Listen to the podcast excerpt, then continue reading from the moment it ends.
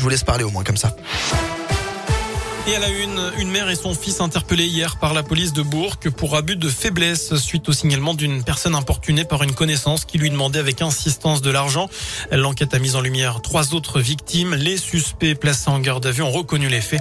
Le préjudice total était estimé à plus de 200 000 euros. La grosse frayeur des proches d'un habitant de Perona hier. Son épouse a signalé sa disparition dans la matinée. Je vous en ai parlé, averti de son absence au travail.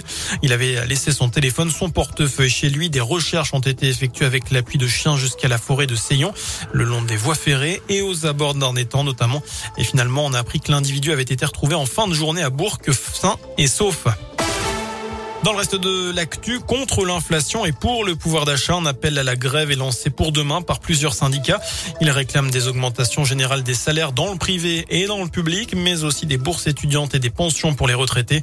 Il y aura notamment des perturbations dans les crèches et les cantines. Un rassemblement est prévu ce jeudi de midi à 14h, Square Joubert, en face de la préfecture de Bourg. On ouvre une page santé avec euh, tout d'abord les chiffres du Covid qui repartent à la hausse. Euh, plus de 116 000 cas ces dernières 24 heures, mais le gouvernement assure qu'il n'y a pas de risque de saturation des hôpitaux. Ce matin, Olivier Véran a défendu sa stratégie de lever des restrictions. Par ailleurs, les séances chez le psychologue remboursées par la sécurité sociale, ce sera à partir du 5 avril. C'est ce qu'a précisé tout à l'heure le ministre de la Santé. Huit consultations remboursées à condition d'être au préalable orienté par un médecin et de consulter un des psychologues référencés sur une plateforme. Jeudi dernier, la profession avait manifesté un peu partout en France contre cette réforme. Selon eux, devoir passer par un médecin risque de décourager une partie de leurs patients. Enfin, le don du sang est désormais ouvert aux personnes homosexuelles. À partir d'aujourd'hui, l'orientation sexuelle n'est plus un critère pour être autorisé à donner. Un don qui leur avait d'abord été totalement interdit depuis 1983, puis autorisé en 2016 après une période d'abstinence. La mésaventure de Valérie Pécresse, la candidate Les Républicains à la présidentielle, a été prise à partie et aspergée de poudre rose à la fin d'une allocution ce matin face aux représentants des PME. D'après BFM, un jeune homme la visait alors qu'elle quittait le podium.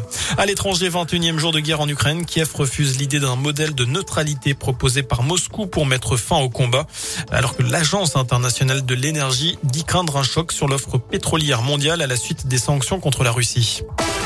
On passe au sport du foot avec la Ligue des Champions. Lille affronte Chelsea ce soir à 21h en huitième de finale retour. Les nordistes battus 2-0 à l'aller. Hier, l'Atlético Madrid et le Benfica se sont qualifiés pour les quarts finales.